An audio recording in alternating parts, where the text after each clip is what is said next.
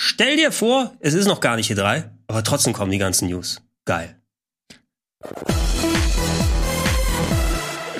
Ja, schönen guten Tag und herzlich willkommen. Der Game Talk ist äh, mal wieder angesagt nach, ich glaube, letzte Woche war eine Pause, ne? Tatsächlich. Da hätte es eigentlich schon, ge äh, schon gepasst, irgendwie Biomutant anzusprechen, aber das können wir natürlich heute noch mal thematisieren. Ähm das können wir natürlich machen. Erstmal schönen guten Tag, Sandro. Schön, Hallo. dass du dabei sein kannst. Und äh, aus dem Homeoffice dürfen wir Chiara begrüßen. Guten Tag. Hallo. Einen schönen guten Tag auch an euch. Hast du die äh, Game Talk freie Zeit auch äh, ausführlich äh, genutzt, um zu spielen zwischendurch? Also das war das Schöne an den ganzen Feiertagen in den letzten Wochen, dass man zumindest bei all den neuen Games mal ein klein bisschen was äh, zum Zocken hatte. Mhm. Also ja, ich habe eigentlich, ich hätte wahrscheinlich mehr spielen können, aber ich hänge so immer noch an Mass Effect fest. Das, ich meine, das sind drei Teile, das da braucht man ein bisschen Zeit, um die mal durchzuspielen. Das geht, äh, geht mir ganz genauso, tatsächlich. Ich musste so ein bisschen juggeln. Ja, also ich habe also Mass Effect habe ich angefangen und ich bin auch mit dem ersten Teil fast durch so, aber auch natürlich die anderen nochmal angespielt. Also mit der, in der Legendary Collection sprechen wir gleich nochmal ein bisschen drüber. Ja, so ein bisschen Probleme in der Küche, weil von oben da mit den Rohren was nicht stimmt. Ich musste mich so halb um äh, äh, Küchensachen kümmern oh, und äh, nochmal parallel dann gucken, ob ich noch äh, Mass Effect und ein paar Mutant reinbekomme. Wie nervig, ei, ei. aber ey, bei mir geht's, bei mir ist es ähnlich. Ich habe eigentlich noch ähm, offen so Nier Replicant habe ich irgendwie angefangen, zehn Stunden gespielt und äh, das ganze Jahr über hat man so auf Spiele gewartet und jetzt kommt eins nach dem anderen irgendwie, was ganz interessant ist. Dann habe ich zwischenzeitlich halt eben noch Biomutant gespielt und jetzt bin ich halt inmitten der Mass Effect Trilogy. Und denk dran, in ein äh, in äh, paar Tagen, ein, zwei Wochen ist ja auch noch mal Ratchet Clank dran. Oh ja. Das heißt also, mhm. es wird dann noch weniger Zeit werden. Ähm, ich habe es kurz vorhin im Cold Open schon äh, noch mal gesagt, es sind irgendwie gerade in der letzten Woche super viele News, neue Trailer über uns hereingebrochen, große Spieleserien haben Geburtstage gefeiert und Streams gemacht. Ähm, wir hätten gerne für euch natürlich den Horizon äh, Forbidden West äh, Stream nochmal gerne begleitet. Das war so kurzfristig, dass wir es dann nicht dann direkt hier auf den Sender bekommen haben. Ich habe es auch erst dann am Sonntag nachgeholt ne, und äh, mir das angeguckt. Da werden wir gleich nochmal drüber sprechen. Aber lass uns trotzdem nochmal über die Spiele ein bisschen quatschen, die wir mhm. gezockt haben. Und äh, Mass Effect haben wir thematisiert. Ich glaube, das haben wir alle gespielt. Chiara, bist du schon durch wieder? Ähm, nee, bei Mass Effect 2 bin ich noch nicht durch. Ich bin bei einer Stelle, wir hatten schon vorab ein bisschen drüber gesprochen, wo, glaube ich, Sandra auch gerade ist, äh, wo so ein unsichtbarer Countdown läuft und man am besten die ganze Loyalität der Crewmitglieder äh, versammelt, damit auch dir keiner flöten geht am Ende des Spiels. Und ja, an sich kann man sagen, ich bin da schon recht weit. Also ich, ich denke mal, ich habe nur so zehn Spielstunden, dann bin ich durch. Ähm, aber ich lasse mir auch ein bisschen Zeit und sauge gerade die Lore komplett ein. Ich habe das ja vor Jahren rauf und runter gespielt und mhm. jetzt kommen immer so diese ganzen, die ganzen Fun Facts wieder in meinen Kopf zurück und denke mir, ah, Aschur bedeutet, stimmt, in Italien der Asari. also, das ist das Erste, was mir jetzt gerade in den Kopf ging. ähm, das ist das Schöne, ja, das hat, auch für jemanden, ja. also ich, ich habe die damals auch zum Launch gespielt, äh, den ersten und zweiten auch nochmal replayed damals, als die PS3 Collection rausgekommen ist, um mal dann äh, einen anderen Shepard zu haben, um mal Renegade zu probieren, wobei da sträube ich mich immer sehr. Aber ich finde es immer wieder schön, gerade als Sci-Fi-Fan, ähm, wie voll realisiert die Welt da ist. Gerade im ersten Teil, dass sie aus dem Stand mal so ein glaubhaftes und greifbares Universum mit interessanten Beziehungen untereinander gemacht haben und das fällt mir sofort wieder auf. Ey, und was ich so krass finde, ich habe ja, wir haben ja vor zwei Wochen schon drüber gesprochen, Chiara, ähm, da hatten wir beide, also klar, du hast die ganze Trilogy schon gespielt, ich noch nicht, mhm. tatsächlich, also ich bin sehr dankbar über dieses Remaster ähm, und bin jetzt eben auch im zweiten und ich war zwar schon vom ersten ganz schön beeindruckt, aber muss sagen, dass der zweite ja so viel besser ist. Und gerade was du sagst, dieses, es fühlt sich alles relativ frisch an. Natürlich kennst du ein paar Sci-Fi da kennst du ein paar äh, Sci-Fi-Versatzstücke so. Mhm. Aber da stecken schon originelle Ideen drin. Also allein der Cast ist super divers und interessant. Ne? Man macht ja nicht umsonst diese Loyalitätsmission. Man macht sie halt einfach gern, weil die Figuren so interessant sind. Ähm, und was ich so stark finde am zweiten ist, dass dieses Universum wirklich wahnsinnig groß wirkt. Also dass sie es schaffen, obwohl man ja nicht jeden Planeten bereisen kann, sondern ganz viele nur abscannen kann, mhm. schaffen sie es so eine Größe dieser Welt zu vermitteln. Und das ist einfach so geil und auch wie abwechslungsreich das ist. Ne? Dann bist du in einer Stadt, die wie Coruscant ist aus Star Wars, also Ilium heißt die ja, wo, wo du halt mhm. einen Haufen Hochhäuser hast und fünf Minuten später bist du irgendwie auf einem Raumschiff, wo ganz viele Blitze und Wolken und weiß ich was. Also es ist komplett absurd, wie abwechslungsreich diese Welten sind. Das finde ich sehr, sehr schön. Und die Größe, die das halt vermittelt, saustark. Also mir, mir gefällt es. Der zweite ist auch narrativ, finde ich, so immer noch mit am stärksten. Er fühlt sich ja so ein klein bisschen abgetrennt, da es ja komplett auf diese Suicide-Mission sozusagen geht, so dreckiger Dutzend-Style seine Crew einsammeln, diese Loyalty-Missions machen, das Universum auf sich wirken lassen. Vor allem dieser äh, leichtes Switch ein bisschen mehr in Richtung Third-Person-Shooting und so die Rollenspiele-Elemente so leicht runtergedreht. Äh, aber dafür fühlt sich das Schießen auch besser an. Trotz der Upgrades im äh, der Legendary Edition ist das Ballern im ersten Teil noch nicht so mega geil, und, sagen wir es mal so. Ja. Ähm, es ist zweckmäßig, äh, aber letzten Endes, ich kann mich auch noch äh, am besten an den zweiten erinnern, wenn man den DLC auch noch mit reinnimmt, der noch mal ein paar schöne extra mhm. ähm, Geschichten da dazu packt, der ja zum Glück bei der Legendary Edition dabei ist. Ich bin gespannt darauf, die ganzen Leute, die das jetzt zum ersten Mal erleben, die müssten ja in den nächsten Wochen und Monaten dann zu Teil 3 kommen und äh, dieses dieser Aufschrei im Internet, der damals geherrscht hat wegen dem Ende, das ja noch mal angepasst wurde, äh, müssen wir sehen, ob das mit dem leichten Update, was mit den Jahren dazwischen nochmal gekommen ist, ob das wieder nochmal für einen Aufschrei sorgt oder ob die Leute da ein bisschen gnädiger geworden sind. Aber wie haben die das denn gelöst? Haben die das ursprüngliche Ende jetzt drin gelassen beim Remaster oder? Naja, es wurde es wurde gepatcht schon damals. Mhm. Also ich hab's, ich kenne auch nur das ursprüngliche Ende. Ich habe es zum Launch durchgespielt. Das heißt, da waren noch keine Upgrades. Also habe ich das volle Pulle miterlebt. Mir hat's nicht so enorm viel ausgemacht. Es war mehr, dass es recht kurz, abrupt und äh, auf binäre Entscheidungen am Ende runtergedampft wurde. Ne? Das also diese berühmten entscheide ich fürs blaue, rote oder grüne Licht oder sowas. Und dann denkst du, ey, wofür habe ich 100 Stunden diese kleinteiligen Entscheidungen getroffen? Aber im Großen und Ganzen hatte ich das Gefühl, dass über den Verlauf des dritten Teils diese Entscheidungen schon innerhalb Gewicht hatten und das Ende mehr so ein Zusammenführen gewesen ist der Story. Mhm. Das wurde dennoch äh, ausgekleidet mit Cutscenes ergänzt, nochmal mehr Infos nach dem mhm. Ende, glaube ich, dazu gepackt. Weiß ich, äh, Liara hat es, äh, Liara, Chiara, schon, jetzt bin ich schon komplett, ich schon komplett durcheinander hier, schon im Mass Effect Fieber hier. Äh, Chiara, hattest du es damals äh, durchgespielt, den dritten Teil noch, oder hast, hast du das Ende erlebt? Ähm, ja, ich habe das ursprüngliche Ende erlebt, ohne diese Cutscenes und dann nochmal mit den Cutscenes. Ähm, ja, das gibt, ja, so ein bisschen ist das schon besser, aber die Leute waren ja dann dennoch ein bisschen erzürnt. Ähm, was ich nicht ganz verstehe, immer, das, das ist wirklich der Punkt, den die meisten Leute nennen. Ja, meine Entscheidungen hatten ja überhaupt keine Auswirkungen. Aber das finde ich halt überhaupt nicht, weil ich finde, im Laufe der drei Teile hast du immer irgendwas bemerkt, was ja. es für Auswirkungen hatte. Ich habe jetzt im zweiten Teil eine getroffen, die ähm, mit der ich in Novera zusammengearbeitet habe. Wir haben nochmal die alten Zeiten auferleben mhm. lassen, die sich daran erinnert, dass ich ihr geholfen habe. Ähm, und das passiert ja ständig. Oder teilweise triffst du in Mass Effect 2, will ich nichts spoilern, einer Person, ähm, die für ein Crewmitglied sehr wichtig sein wird in Mass Effect 3. Und da kriegst du schon ein paar Hints und so.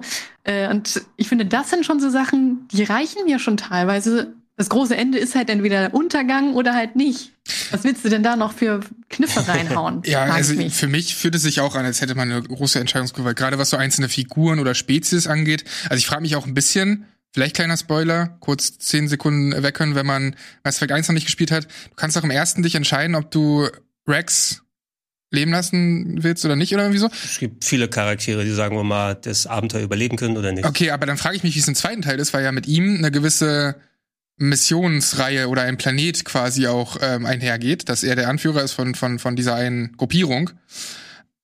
Ist es dann gar nicht drin im Mass Effect 2, wenn du ihn nicht, oder, oder kommt er doch zurück dann es einfach? sind Sachen zum Teil, also spiele einfach ruhig weiter und schau, wie sich das okay. ähm, ergibt. Aber ich bin da auch bei Chiara. Ähm, ich, man merkt bei den Bioware-Spielen, die, man darf sich das nicht wie so eine Baumstruktur vorstellen, dass einen seine Entscheidung dann komplett zu einer komplett äh, anderen Stelle dann am Ende führen, sondern es individualisiert deinen Spieldurchlauf, dass du eben durch deine Entscheidung den Weg formst, mhm. ne? Und dann mal mit anderen Figuren interagieren kannst. Ab und zu verbaust du dir dann eben für spätere Zeit Teile dann Storylines, die dann dann gewesen wären. Äh, man sollte meines Erachtens auch im besten Fall nicht irgendwie, oh, ich speichere ab und ich probiere das nochmal oder ich gucke, ob ich das machen kann, sondern mit seinen Entscheidungen leben und dann gucken, was das für, einen, für eine Auswirkung hat. Und das spürt man bis zum dritten zumindest wieder rein. Äh, Sachen, die ich im ersten Teil, wo ich noch gar nicht wusste, dass das einen Effekt hat, auf einmal merke ich beim dritten Teil, okay, da bin ich doch ganz froh, wo ich mich vorher hinterfragt habe, das so entschieden zu haben. Und im Gegenteil ähm, hat sich das für mich genug geäußert, finde ja. ich, dass ich jetzt nicht unbedingt dann, ähm, was weiß ich, zwölf verschiedene Enden gebraucht hätte, die komplett was Unterschiedliches sind, sondern eher die Story wieder auf Linie gebracht wurde. Ja, also ich habe schon auch immer das Gefühl, dass, dass ich irgendwo was verpasse oder verpassen kann und deswegen alles machen will. Und das ist ja eigentlich ein gutes Zeichen. Und was ich auch krass finde, ist, dass man ja im zweiten Teil immer die Entscheidung hat, welchen von den zehn Gruppenmitgliedern man mitnimmt. Also zwei kannst du ja immer mitnehmen. Und allein da hat man ja das Gefühl, je nachdem, wen man mitnimmt, entwickeln sich auch die Dialoge, beziehungsweise tragen sie auch nochmal zum Dialog was bei, ähm, was mhm. mir schon wieder fast so, ein, so einen relativ hohen Wiederspielwert gibt. Und allein das reicht mir schon, um zu sehen, ey, es macht was, also es, es macht was aus, wie du dich entscheidest. Von daher bin ich da echt beeindruckt und wir haben es letztens schon gesagt, Chiara, ich wünsche mir einfach wieder mehr solcher Spiele, die in Third oder First mhm. Person mhm. das machen mit der Entscheidungsgewalt, was halt sowas wie Disco Elysium macht. Ich, über, so. ich überlege langsam, ob ich mich tatsächlich an Andromeda ranwage oder nicht. Uh. Ja. Es, ist, es, liegt, es liegt installiert bei mir auf der PS5 mittlerweile seit, seit Jahren drauf, also auf der PS4 damals. Und irgendwie nach dem ganzen Feedback, weil ich ja später dazu hätte kommen können, habe ich mich nicht reingetraut. Ja. Das wäre wie so ein Stich ins Herz gewesen. Ich habe es damals halt getestet als jemand, der ja die Trilogie nicht kannte, was ja eigentlich gut ist, weil die, so ein Ding Andromeda muss ja dann auch funktionieren, gerade wenn es irgendwie, weiß ich, wie viele Jahrhunderte danach spielt und eine neue Galaxie ist und so, ähm, sich ein bisschen abhebt. ist Es ja eigentlich gut, wenn man keine Einflüsse hat und nicht das immer vergleicht mit der Trilogie, aber selbst dann hat es nicht funktioniert. Ich weiß nicht, wie es inzwischen läuft technisch, aber das war ja nicht das einzige Problem. Das Hauptproblem war ja, dass das einfach nie den Moment gab, wie jetzt im ersten relativ früh schon, wo du direkt drin bist in der Story. Irgendein Moment, wo es so Klick macht und wo du dich interessierst für die, für die, für die Geschichte, für die äh, Figuren, für die kleineren Geschichten und so. Das hat Andromeda bei mir nicht einmal erreicht. Ähm, aber ich kenne viele, mhm. die für euch jetzt, wie ihr jetzt sagen, so, ey, Vielleicht gebe ich mir das nochmal, um das abzurunden, jetzt so viele Jahre später. Ja, wir kommen dann nochmal ja, gemeinsam bei mir ist das, zur Selbsthilfegruppe. Bei mir ist, ja, genau. Wir spielen es einfach zu dritt. Mhm. Bei mir ist das genauso. Ich meine, man hört mir schon raus, ich bin ein riesen Mass Effect-Fan, aber Andromeda hatte ich angespielt, ein paar Stunden, und es hat mich überhaupt nicht gehuckt. Das war mir einfach zu wenig Inhalt. Wie kann es sein, dass wir in der neuen Galaxie sind und wir haben nur per se eine neue Alienrasse in unserer Crew? Ähm, das, das ging für mich überhaupt nicht klar. Und BioWare hat dann auch schon eigentlich gezeigt, dass sie nicht mehr so geile, ähm, ja, einfach Crewmitglieder schreiben können. Das hat man dann auch in Dragon Age gemerkt. Und das ist für mich einer der größten Punkte, wo ähm, BioWare die letzten Jahre nicht profitiert hatte, dass sie einfach geile ähm, Charaktere schreiben können. Aber davon habe ich halt in den neuesten Spielen nichts mehr gesehen. Und deswegen ich halt immer noch sehr skeptisch bin, wenn BioWare was Neues rausbringt. Ganz geil, wenn sie das alte nochmal auffrischen, so weil du weißt halt, was du bekommst und du weißt, es ist gut. Aber bei den neuen Sachen Boah, weiß ich nicht, ey. Bräuchten ja echt mal gescheite Writer oder EA soll sich nicht einmischen. Ich weiß nicht, was da abgeht. Ja, oder mehr einmischen. Ich weiß auch nicht, ich glaube, bei Andromeda war es ja auch so, dass nicht direkt BioWare die, äh, das Hauptteam da dran saß, sondern dass die ja nochmal dann äh, so separate Leute hatten, die dabei gewesen sind und wer weiß, wie viel da noch Input vom alten Team ist. Also keine Ahnung. Und ähm, dass die das ja auch mit der Frostbite Engine, glaube ich, entwickeln mussten, was ja im Nachhinein rauskam, ist halt nur mal eine Shooter-Engine, ist nicht so geil für Rollenspiele. Und, und lass uns das A-Wort Anthem dann ja, oh. möglichst vermeiden. Mhm. Die Hoffnung, die da da reingesetzt wurden. Aber ey, neues Mass Effect kommt, mal gucken, wie das dann wird. Mal gucken, wie das dann wird. Und das, ich will auf jeden Fall, nachdem sie jetzt wieder so viel Würdigung den alten Teilen gegeben haben, ähm, dass sie zumindest wieder bei BioWare und EA wissen, was die Leute gerne haben wollen. Und es gab ja auch gute Singleplayer-Games mit Jedi Fallen Order, auch wenn es ein anderes Team und ein anderes Franchise ist, aber es hängt ja doch schon ein bisschen mit zusammen. Ähm, da will ich das Vertrauen nicht vorher schon denen entziehen. Äh, ich will noch mal ein bisschen kurz was reinwerfen, weil wir werden gleich noch über Biomutant sprechen. Das ist äh, sehr groß und sehr wichtig, weil es vielen Leuten am Herzen liegt. Aber äh, ich habe ein kleines Game äh, gezockt übers Wochenende noch mal durch, was das Remake eines alten Mega Drive Games gewesen ist, nämlich äh, Wonderboy Usher in Monster World. Da will ich auch nicht allzu lange darauf verweilen auch wenn ich das wahrscheinlich könnte, das Remake von dem äh, Mega Drive Game, ähm, das damals sehr, sehr schöne Pixel-Grafik gehabt hat und jetzt haben die originalen Entwickler das auf 2,5D Cell-Shading-Optik äh, umgelegt, ähm, kannst du für Switch und PS4 respektive PS5 dann äh, dir holen. Ich habe es auf der PS5 gespielt in der PS4-Version und in dem Monat kommt auch nochmal eine Steam-Fassung dazu raus. Könnt ihr euch im Grunde so ein bisschen Metroidvania-Style vorstellen, wobei das nicht eine große zusammenhängende Welt ist, sondern du eine Hubstadt hast, von der du dann verschiedene Level auswählen kannst, die dann in sich so ein bisschen verschachtelt sind. Und ähm, ich finde das Original sehr gut, äh, gefällt mir nicht ganz so gut wie die Metroidvania-Teile an sich, von denen es bei Wonderboy etliche gegeben hat. Und wir hatten ja zuletzt ja vor ein paar Jahren mit Monster Boy ja so ein sehr, sehr schönes Revival. Ähm, du hattest das wunderbare Remake mit The Dragon's Trap mit der handgezeichneten Grafik vor ein paar Jahren. Das jetzt hier, ähm, als ich den ersten Trailer gesehen habe, der ist zur letzten Gamescom, glaube ich, gekommen, ähm, da war es noch niedrig aufgelöst, hat sehr geruckelt. Du hast irgendwie Artefakte überall gehabt. Das sah nicht so gut aus. Jetzt, wo ich es in Natura gespielt habe, finde ich, sieht es nicht so schlecht aus. Also es funktioniert vor allem, es ist essentiell das gleiche Game wie damals es gewesen ist. Ähm, wenn man also nicht direkt immer den Vergleich mit der Pixel-Grafik hat, geht das schon in Ordnung. Es steuert sich auch alles gut, also hat alles Fun gemacht. Das Einzige, was ich sagen würde, wenn einen das jetzt schon hier nicht anmacht, dass man Bock hat, äh, das zu spielen, dann wird es ein bisschen kniffliger, denn der Umfang ist der gleiche, so knapp dreieinhalb bis vier Stunden, bis man durch ist. Also ich hatte eins, ein, zwei Nachmittage da ungefähr dann da, äh, gebraucht, bis ich es fertig hatte. Und ähm, es kostet 35 Euro. Ja. Es ist ein bisschen viel eben, auch wenn da bestimmt viel Aufwand reingegangen ist. Man kann es Retail für ab 40 Euro kaufen, dann ist auch noch das Original als Download mit dabei. Aber in der Fassung äh, würde ich sagen, absolut nur was für Fans. Hat es denn einen Wiederspielwert wenigstens oder nee. so, dass man sagen kann, okay, ja. Nee, nicht wirklich. Also du kannst, du kannst doch mal in alte Level rein und falls du mal irgendeinen Kristall verpasst hast, um da möglichst 100 Prozent rauszuholen, was aber nicht wirklich wichtig ist. Wenn du es einmal durch hast mit der Story, dann war es dann so. Ne? Okay. Läuft da eigentlich so ein Song, wenn man eine Truhe aufmacht? Weil ich, dieser Tanz hat mich ein bisschen fasziniert. Ja, es ist, es ist so ein, äh, erstmal suchen und dann gibt's so ein Jingle, natürlich, wenn man ähm, okay. die, die Truhe aufmacht. Ja. Wir haben bewusst den Sound ausgemacht, damit es dann nicht so enorm ablenkt. Äh, ja, wollte ich nur mal kurz sagen. Also eventuell wird's das auch nochmal dann in günstiger geben. Ja, ich glaube, im Sale würde ich mir das vermutlich auch angucken. Ja. Aber so Vielleicht ein bisschen teuer. Für Sale wär's okay. So Leute, also das beste und schlechteste Spiel des Jahres gleichzeitig, Biomutant. ähm, ja, letzte Woche rausgekommen, wo wir das gerade aufzeichnen ähm, und drüber quatschen ein Spiel, was sehr, sehr gemischt für mein Gefühl aufgenommen wurde. Du hast teilweise, ich weiß, die Kollegen von der Maniac haben irgendwie 88 Prozent oder so gegeben in ihrer Zeitschrift. Du hattest dann äh, aber andere Outlets, die dann irgendwie vier von zehn gegeben haben und The Worst Open World Game That I've Ever Played dann gehabt haben. Das, sowas ist immer hart, weil wie viele Schrott Open World Spiele hatten wir und hier hast du jetzt zumindest ein paar positive mhm. Sachen.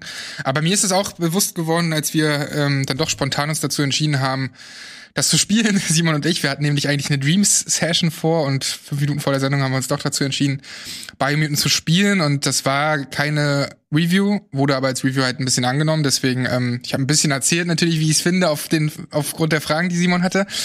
Äh, und war da sehr, sehr kritisch. Und die Leute, die das dann eben mögen und, und eher die positiven Sachen sehen, die haben dann natürlich sich da in den Kommentaren auch ausgelassen, ist ja auch völlig okay, jeder soll ja seine Meinung haben.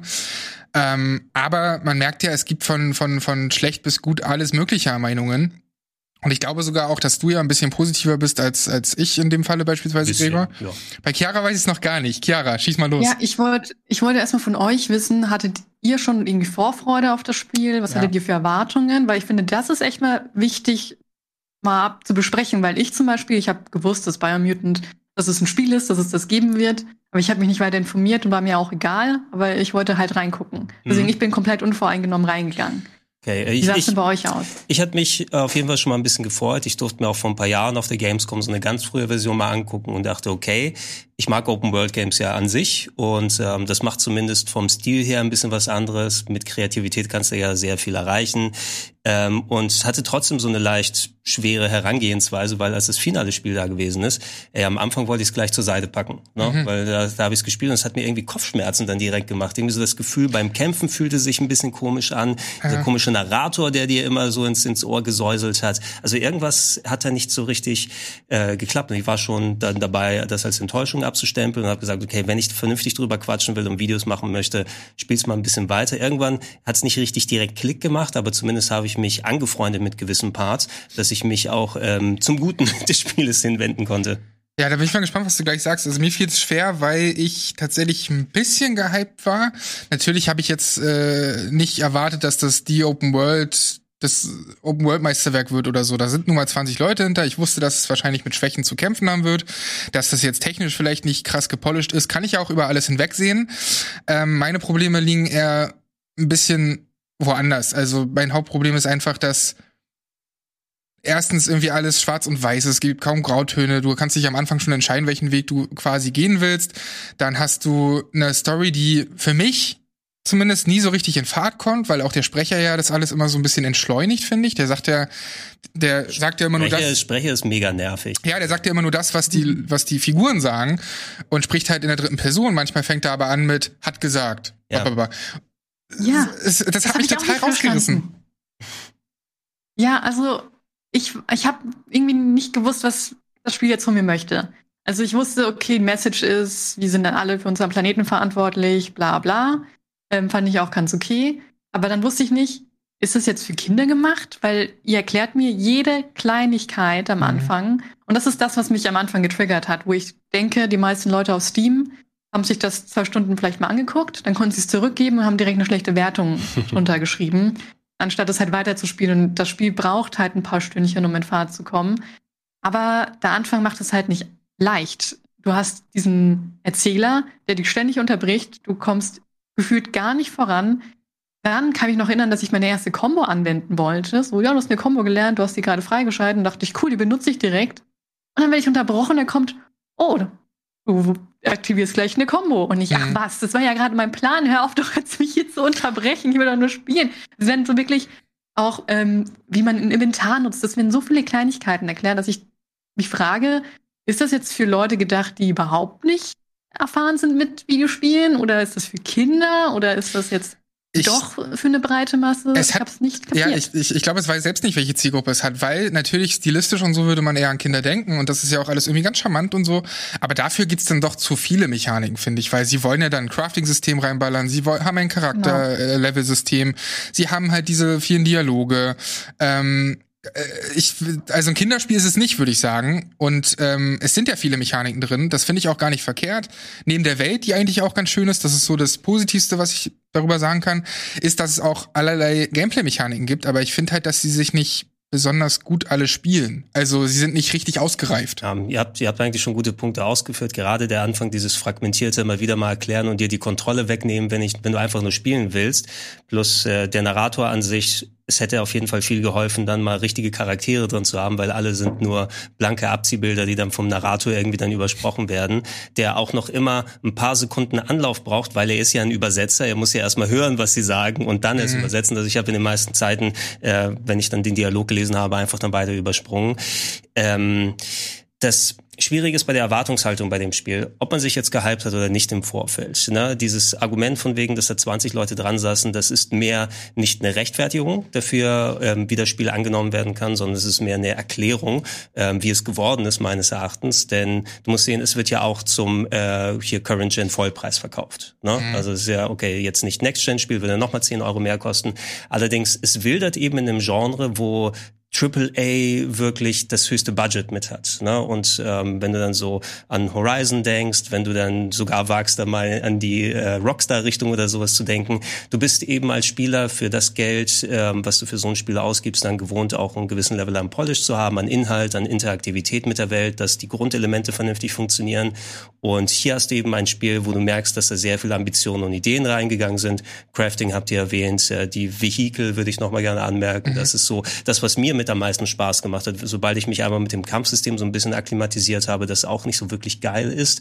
Am Ende geht er so ein bisschen so in die Devil May Cry Richtung für mein ja. Gefühl mit den verschiedenen Kombos und alles. Und das Trefferfeedback ist leider nicht so Trefferfeedback ist so ein bisschen mhm. weird und so weiter. Ähm, was mir letztendlich Spaß gemacht hat, wenn ich dann die Story ausblenden konnte und mich dann eher aufs Erkunden der Welt konzentriert habe, so die kleine Gameplay-Loop und mal die so Mini-Rätselchen zwischendurch machen, die Vehikel entdecken, mal unter Wasser tauchen und das andere Zeug. Das ist schon ganz spaßig und spannend. Und ich kann auch sehen, dass da die Kreativität teilweise sich äußert, aber in vielen Punkten ist es eben noch nicht zu Ende gedacht. Mhm, ich finde es deswegen auch so ärgerlich, weil ich wollte es ja auch mögen. Weißt, es ist ja nicht so, dass ich dieses Spiel sehe und darauf rumtreten will. Das soll auch keiner falsch verstehen. Nur wenn ich halt sehe, da hat sich ein Team völlig übernommen, dann will ich auch nicht sagen, ja, naja, war ja klar oder so. Ich dann muss ich das Spiel ja trotzdem gerechtfertigt bewerten und kann nicht sagen, wie sonst immer, ja, ist ein, ist ein okayer 70er-Titel, so wie es bei allen AAA-Spielen sonst immer gemacht wird, mindestens 70er.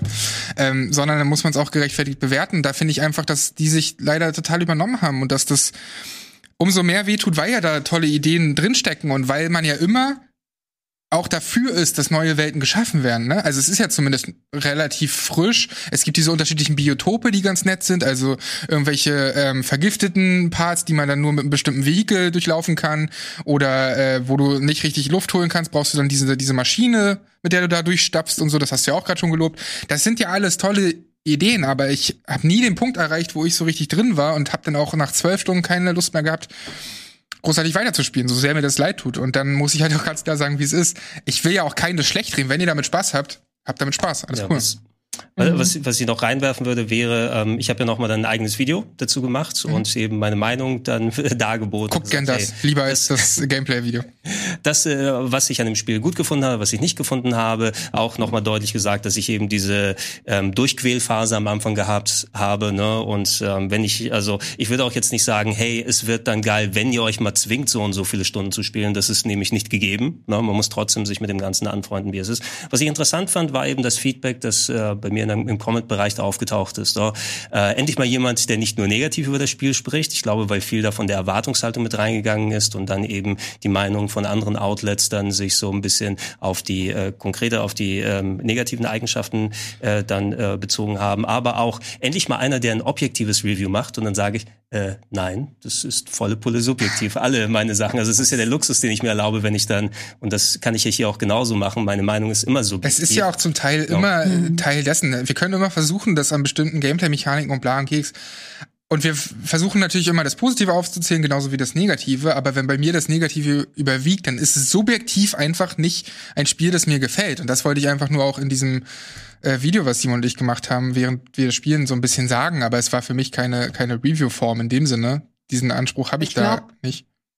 Also vor allem bei Biomythen ist mir das aufgefallen. Ich habe ein Riesenproblem mit Reviews, sei es jetzt von irgendwelchen Fachzeitschriften oder von Usern, die sofort alles schlecht machen und das nicht konstruktiv äußern. Vielleicht verwechselt man konstruktive Kritik mit Objektivität. Ähm, und deswegen meinen Leute, Gregor, du bist objektiv, aber du hast einfach nur konstruktiv deine Meinung geäußert zu dem Spiel. Und ich finde das auch wichtig, weil man, mhm. ja, da nehme ich das Argument, es haben 20 Leute dran gearbeitet.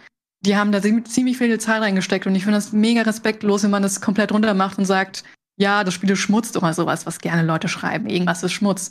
Und das geht mir richtig auf den Zeiger, warum man nicht einfach mal Kunstwerke respektvoll behandeln kann und sagen kann, hey, ist halt nicht gelungen, ähm, hat gute Ansätze, aber ist halt nicht mein Ding. Ja. So einfach ist es. Dieses Rauftreten, ne? Und das passiert ja super. Ja. Das sehen wir ja mit Review-Bombing und so.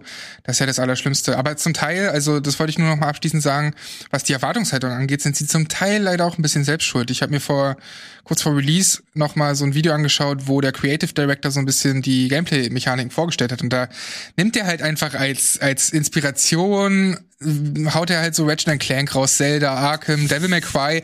Und das ist so, das darfst du dann nicht machen, weißt du? Du darfst nicht sagen, also zumindest wirkt es dann so, du darfst nicht sagen, wir wollen ein bisschen Ratchet Clank sein, wir wollen aber auch die Welt von Zelda so ein bisschen widerspiegeln. Damit schürst du halt falsche Erwartungen, wenn es sich nicht so gut spielt, wie die genannten Spiele. Ja, was ich weiß nicht, ob da jetzt mehr Manpower oder mehr Zeit bei der Entwicklung geholfen hätte, sozusagen. Ähm, ich glaube, irgendwann, mein Eindruck ist, die waren dann auf ihrem Weg, die haben ja auch lange Zeit das Spiel in der Versenkung dann gehabt, sozusagen, und an vielen Parts zu arbeiten. Da waren eventuell ein paar Systeme schon so weit vorangeschritten, dass sie jetzt gesagt haben, okay, dann machen wir es jetzt fertig rein. Also dieses ähm, Moralitätssystem, was du eigentlich nicht wirklich gebraucht hättest, wobei ich es ganz schön fand, dass du immerhin damit tatsächlich mal auch mal Gameplay-Parts überspringen kannst. Mhm. Ich habe immer so auf, auf äh, positive Energie gemacht oder meine Antworten immer und geguckt, ob ich Kampf vermeiden kann. Und ich konnte tatsächlich irgendwie diese ganzen Eroberungsmissionen mir sparen. Ne? Kannst auch sagen, hey, vereint euch mal, anstatt jetzt mal vier Stunden zu spielen. Das fand äh, ich ganz in Ordnung, dass dir die Wahl da gelassen wird. Aber denk, da denke ich mir auch so, sorry zu unterbrechen, aber da stecken coole Ideen drin und sie wollen vieles anders machen, aber dann ist es Engel und Teufel. so, ja. come on. Das hättest du schon ein bisschen cooler verpacken können. Also ich, ich kann verstehen, vor allem, wenn man eben wirklich sich darauf gefreut hat, ne, dass eben, wenn einem dann gesagt wird, hey, das Game, wo du dich darauf gefreut hast, das sieht so oder so aus. Und vor allem, wenn da auch ähm, dann Outlets sind, wo du dann auch gegenteilige Meinungen hast, weil das ist bei uns ja hier genauso. Ne, ähm, ja. Wenn du noch ganz früher zu, zurück ist zu, zu äh, Zeitschriften, da gab es ja noch so Wertungskonferenzen, wo man gemeinsam diskutiert hat, hey, wie sieht unsere Prozentwertung aus, die wir zu dem Spiel hier geben in den meisten Fällen. Ich weiß nicht, wie es bei anderen Outlets oder so weiter ist. Wir machen ja keine Prozentwertung oder Prozentreviews hier, aber jeder, wenn er hier sich in dem Video reinsetzt oder seine Meinung über ein Spiel darbietet, dann ist es die eigene Meinung, die weitergegeben wird und es könnte genauso gut hier jemand sein, der Biomutant absolut geil findet. Man muss es aber konstruktiv, wie du Chiaris geäußert hast, dann vermitteln den Leuten und sagen, was ist positiv, was ist negativ, wie sehe ich das ungefähr und ich glaube, da kommt auch noch so ein bisschen was, weil es gab auch bestimmte Outlets, da gab es super positive Berichterstattung vorher und super negative Reviews und wieder positive Streams und dann ist das so eine Dissonanz, die entsteht. Ja, und, und ich finde es eigentlich immer am besten, deswegen war es mir auch so wichtig, dieses Cyberpunk-Video zu machen, eben alle Meinungen abzudecken. Da hast du ja auch von äh, einem Andi Strauß, der das alles super findet, bis, bis Reinke und äh, Nasti, die da eher ein bisschen kritischer sind, hast du alles dabei und ich finde es auch wichtig, weil wenn man halt ein möglichst breites Spektrum an Meinungen hat, dann können sich halt die Zuschauer und Zuschauerinnen äh, da selbst so ein bisschen rausziehen, ob's, ob's, ob's, ob's denen gefallen wird oder nicht. Wenn sie wissen, keine Ahnung, Gregor mag eigentlich Open World Spiele und und wenn der, also wenn du in dem Falle sagst, das und das ist positiv, das ist das ist negativ, dann kann man ja schon ein bisschen was draus ziehen. So, wenn ich da ein bisschen härter drauf äh, rumreite, quasi beziehungsweise sag, was die größten Probleme sind, dann kann man sich daraus ja sicherlich auch was ziehen und kann gucken, ah, ist es vielleicht ein bisschen übertrieben oder sind es Sachen, über die ich hinwegsehen kann. So, mhm. das kann ja jeder für sich entscheiden. Mhm. Ja, also ja. Ähm, das wird auf jeden Fall nochmal eine Lehre sein, glaube ich. Also ähm, äh, was die Herangehensweise an solche Titel beim Entwickeln als auch beim darüber berichten und so weiter angeht, ne? oder wie man wie man darauf reagiert und äh, agiert. Ähm, ich will auch nochmal sagen, die Perspektive eben auch. Ich verstehe es von Käuferseite aus her, wenn du preislich direkt in dem Segment liegst, wo du eben ansonsten diese AAA-Titel gewöhnt bist, das solltest du, wenn du über das Spiel Bericht erstattest, auch dann vernünftig vermitteln und sagen, mhm. ja, aber versteht, dass es nur 20 Mann sind, ja, aber ich habe dann trotzdem auch nicht 20 Euro dafür gezahlt, sondern 60. Ne? Mhm. Ich glaube, Jara wird noch was sagen, ja, oder? Eben? Was? Ach ne, ich stimme euch gerade zu. Ihr sagt eigentlich genau alles, was ich auch sagen wollte. Ähm, ja, ich, ich habe eigentlich nichts hinzuzufügen. Es ist halt einfach wieder so eine Misskommunikation gewesen und ähm, auf jeden Fall den Punkt stimme ich zu. Es ist keine Entschuldigung, dass nur 20 Leute sind. Ähm, was ich mir vorstellen konnte, ist, dass sie gerne weiter dran gearbeitet hätten. Ich mhm. denke aber, es hätte nicht großartig was am Spiel verändert. Aber dann das THQ meinte, Leute, langsam kommen wir an den Punkt, wo es uns mehr kostet, als, mhm. als sie wirklich reinbekommen mhm. können. Also wir müssen es rausbringen. Kann ich mir vorstellen, ist nur eine Vermutung. Aber es finde ich auch okay von der Seite. Ich glaube nicht, dass ich dann noch großartig was geändert hätte. Ja, glaub, wir, wir werden es eh sehen. Ich denke nicht, dass es so ein Titel ist, Marke ähm, No Man's Sky, wo arbeitet noch mal dann für ein paar Jahre dran und dann, äh, das ist so, glaube ich, nicht lösbar, wie das Spiel funktioniert, wie es gemacht wird. Aber ich kann mir vorstellen, dass es äh, im Budgetbereich dann, wenn mal der Preis gesenkt wird, dass es doch durchaus äh, ein größerer Hit dann werden kann. Äh, gehen wir doch mal rüber und äh, quatschen ein bisschen über die neueren Sachen und hm. da passt es ganz gut, denn am Donnerstag hat äh, Sony gemeinsam mit Guerilla Games dann endlich mal Ingame und Gameplay gezeigt von Horizon Forbidden West und äh, ich persönlich habe mich sehr darauf gefreut, weil ich habe das Zero Dawn sehr gerne gespielt damals, finde war aus dem Stand wirklich ein sehr schönes Third-Person-Action-Adventure, vor allem auch storytechnisch interessante Sachen gemacht und äh, genauso wie es Insomniac ist äh, bei ihren Spielen, auch Guerilla Games, grafisch wissen die schon schon, was sie so aus einer Konsole rauskitzeln können. Und äh, da hat mich vor allem auch in der äh, Hinsicht der, ähm, der gezeigte Gameplay-Part überzeugt. Ich glaube, ein großer Vorteil ist auch, dass es ja eine In-House-Engine ist, ne? Also die Decima, vor, Decima Engine, der sich ja auch dann Death Stranding bedient hat. Ähm, ja, ich finde es wahnsinnig schick, aber noch schicker als die eigentliche Grafik oder so finde ich halt einfach die Optik, der Artstyle, also die wissen einfach, wie sie eine schicke Welt kreieren, so vom, vom, vom Grund auf, weißt du? Und auch dazu, was mir ähm, sehr positiv auch in, in, in Erscheinung getreten ist, ist das Sounddesign. Wenn man sich mal anhört, also falls ihr es noch nicht gesehen habt mit Ton, guckt euch hier nach dem Game Talk auf jeden Fall mit Ton an, was da an Töne zu hören sind, ne? Diese ganzen mechanischen Viecher, aber natürlich auch die ganzen Umgebungsgeräusche und so. Das hat mich wahnsinnig geflasht und Magic Moment war so ein bisschen für mich dieses, wenn es denn unter Wasser geht, mhm. was wir wahrscheinlich nachher auch noch sehen. Also ich war da echt ja. ähm, sehr beeindruckt. Chiara, du auch? Ja, also ich habe den ersten Teil leider abgebrochen, weil ich da zu dem Zeitpunkt, glaube ich, davor einen Assassin's Creed Teil gespielt habe und ihr wisst ja, wie das mit Assassin's Creed ist und Open World, oh, jetzt mhm. noch größer, Versteh aber ich. immer noch kein geiler Inhalt. Und ähm, aber ich will es auf jeden Fall nachholen am PC, aber diesmal hat sich auch ziemlich gut verkauft, die, PC-Version. Ich habe mir so einen Vergleich angeguckt und ich finde, das sieht alles viel dichter auch aus, die Welt. Es mhm. wäre da noch viel mehr drin, als wäre sie noch viel lebendiger, sei es jetzt die Fauna, sei es jetzt die Flora. Und was mich am meisten geflasht hat, war dann auch wirklich diesen vielleicht zu sehen, okay, wie sah das Wasser aus im ersten Teil und wie sieht's jetzt aus? Und es ist einfach nur der Hammer. Also ich habe richtig Bock drauf bekommen. Ja, es ist interessant. Ja, jetzt ich, ist es. Da ist es, äh, da habe ich äh, sowieso, also ein bisschen was von der DNA steht natürlich drin, ähm, unabhängig davon, dass wir einen weiblichen Hauptcharakter haben, aber da kriege ich direkt Tomb Raider Flashbacks, wenn sie dann unter ja. Wasser gewesen ist. Ne? Ja. Insbesondere, weil das auch sehr schön ausgearbeitet ist. Ähm, ich habe den, den ersten Teil damals zweimal durchgespielt. Äh, das erste Mal äh, vorab hatte ich eine Version und tatsächlich direkt kurz bevor Breath of the Wild rausgekommen ist, das war ja der Zeitraum. Danach habe ich Breath of the Wild gespielt und dann das beliebteste Let's Play hier auf dem Sender gemacht. zu dem Spiel gemeinsam neben, mit neben Kingdom, Fabian. hier. neben Kingdom Hearts, meinst du? Neben Kingdom, obwohl Kingdom Hearts war vielleicht sogar noch beliebter, glaube ich. In Anführungsstrichen.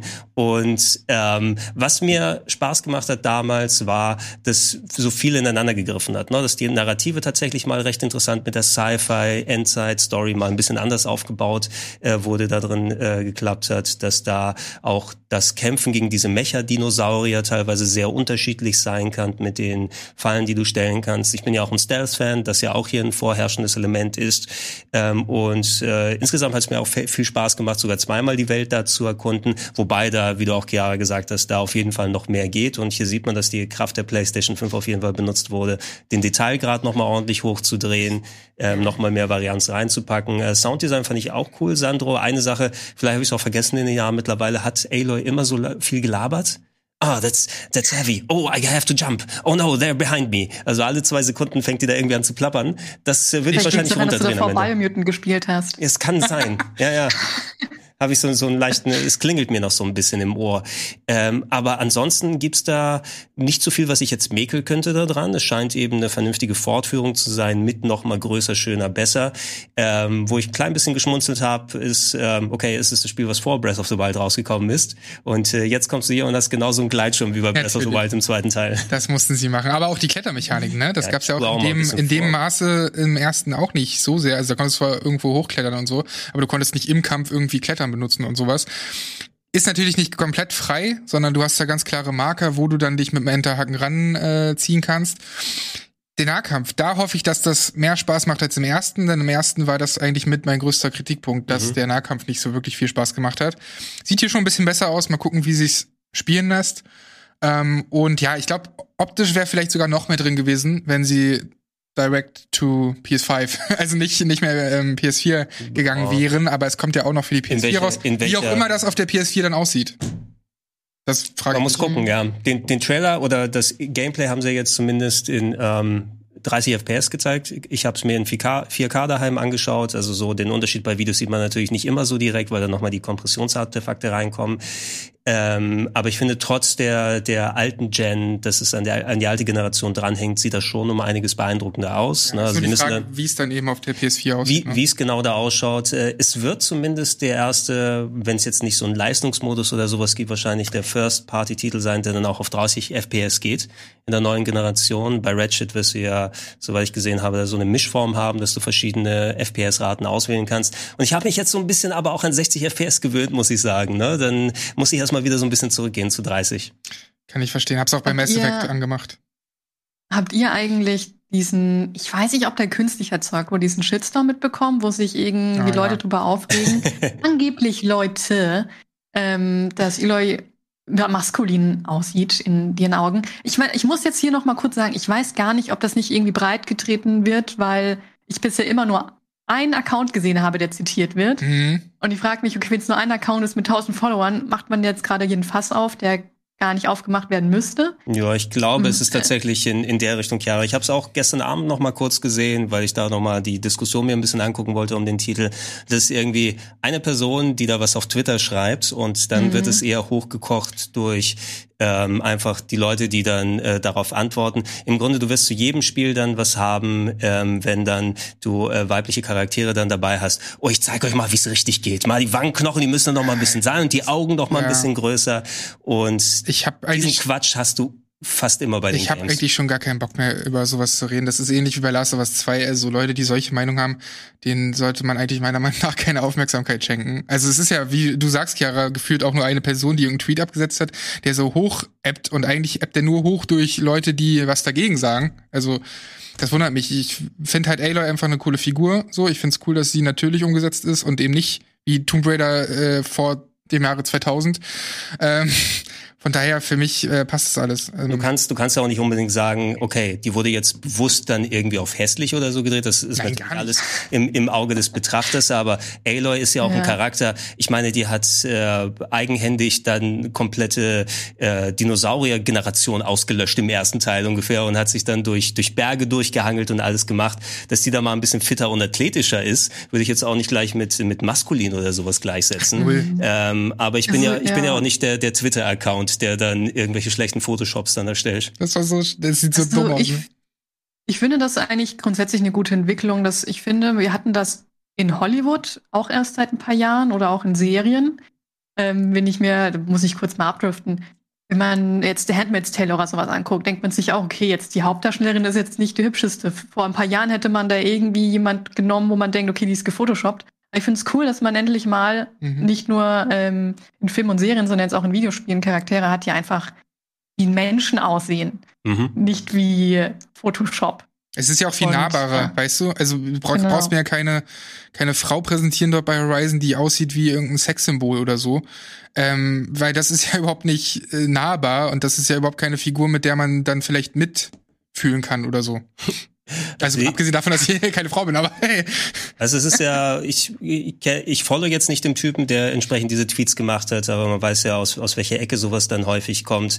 Äh, man sieht bei bestimmten dann den Ecken im Internet ähm, ist dann, wenn die sich dann drüber beschweren, oh, die könnte ja auch ein bisschen mehr Bauch zeigen, der Charakter, dann sagen die da aber, oh ja, aber Authentizität bei den alten Spielen, bei Assassin's Creed müsste das genau so oder so aussehen, dass die dann alle nicht mehr mit einem Bogen schießen, sondern mit einem Dreizack, keine Ahnung. Ne? Und dann beschweren sich genau über so, solche Geschichten. Ne? Also jeder so, wie es am liebsten dann mag. Und ich finde, da muss man eben, wenn da es so vereinzelte Stimmen sind, das nicht immer so aufbauschen. Ja, affige Diskussion mhm. einfach.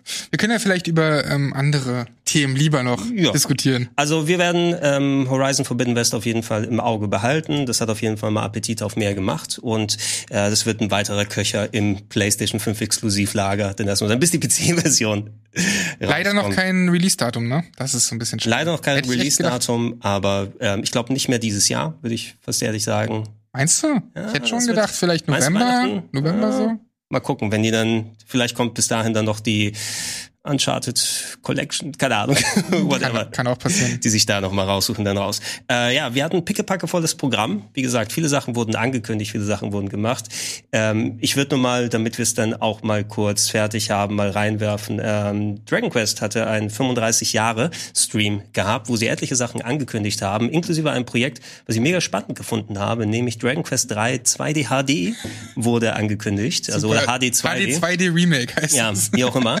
Äh, Dragon Dragon Quest 3, ein Titel, der sehr, sehr ähm, schön gewesen ist damals, NES-Version, ähm, Super Nintendo, es gab äh, Ports auf die Switch, äh, Handys und so weiter, verschiedene Ausgaben. Und jetzt wird es in der Octopus Traveler Engine neu gemacht, also mhm. weil es auch einer der beliebtesten Teile damals in Japan gewesen ist. Äh, jetzt, wenn sich Leute fragen, warum nicht eins und zwei dann nochmal remaken, vielleicht kommt es dann noch. Und es gab ja zuletzt die Collection für die Switch, wo die Sachen nochmal dabei waren. Sie haben sich so geäußert sogar. Ähm, der Serienschöpfer hatte so irgendwie gesagt, ähm, vielleicht machen wir danach ein Remake von Dragon Quest 1 und 2. Vielleicht wären 1 und 2 eine Art unerwartete Überraschung. Wir wollen es aber es ist noch nicht offiziell. Genau, das kann man gerne im Blick behalten. Dazu wurden noch etliche neue Titel angekündigt, irgendwie so ein Mobile-Game, äh, wo man mit Radierern andere Figuren wegradiert. Es gab äh, so ein mit Kopffüßlern noch mal ein kleines Game, wo sie sich nicht weiter dazu geäußert haben, wie das inhaltlich funktionieren soll. Und es gab zwar nur den Titelteaser, aber Dragon Quest 12 wurde ja. angekündigt. The Flames of irgendwas. Zehn Sekunden CGI gelöt glaub, hätten sie doch wenigstens zeigen können, oder? Es glaub, ist wirklich nur dieses Feuersymbol einfach, die 12 in, in Aber Feuer. sieht man schon, das ist für Erwachsene eindeutig. Schau dir das an. Feuer, ja. uh, für Erwachsene.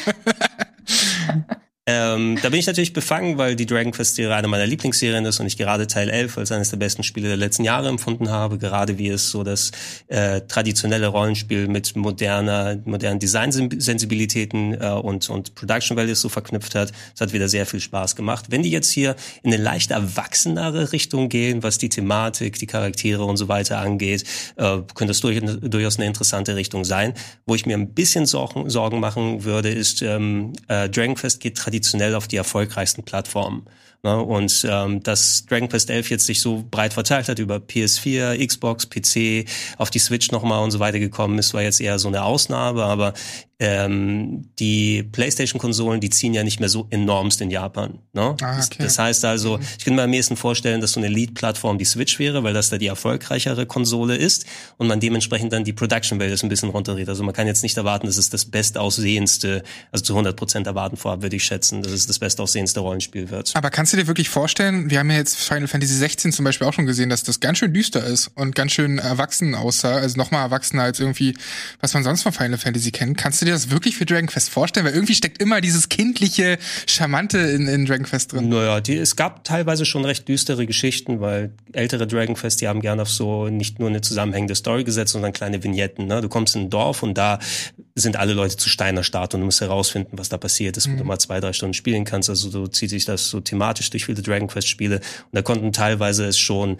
inhaltlich arg düster sein. Inhalt, klar, ja. aber, aber ähm, stilistisch meine ich so. stilistisch na gut, ich, ich schmeiß mal hier kurz, das ist zwar jetzt nicht äh, Final Fantasy äh, 16, sondern das ist äh, Final Fantasy 7 Integrate, was wir hier sehen. Hm, ja. Das ist nochmal wieder ein bisschen was anderes. Ne? Das zeigt auch die anderen Farben dann von, von Final Fantasy. Da ist übrigens jetzt auch zuletzt nochmal ein bisschen äh, Footage zu sehen gewesen ähm, bei dem man schon mal das Add-on von Final Fantasy VII vorab sehen kann. Äh, bei Final Fantasy sorgt Square zumindest für viele verschiedene bunte Fleckchen sozusagen. Ne? Also sie haben mal ein Spiel, was eher sowas hier bedient, wo ich mich übrigens auch sehr drauf freue, weil auch Final Fantasy VII Remake habe ich zweimal durchgespielt und ich freue mich drauf, wie das Add-on funktionieren wird. Erstmal übrigens exklusiv auf PS5 und ich werfe da auch noch mal kurz, wo haben wir das hier ist auch nochmal wichtig. Das ist für ähm, mich ja ein bisschen ärgerlich, weil ich immer noch keine PS5 habe, ja, dass das, das exklusiv ist dass du hier Dings da wie ist es nochmal, da gab's ja diese Parade-Sektion im originalen Final Fantasy VII, wo du ähm, dann das als äh, Minigame hattest und hier ist es so ein Boardgame, was du mittendrin spielen kannst.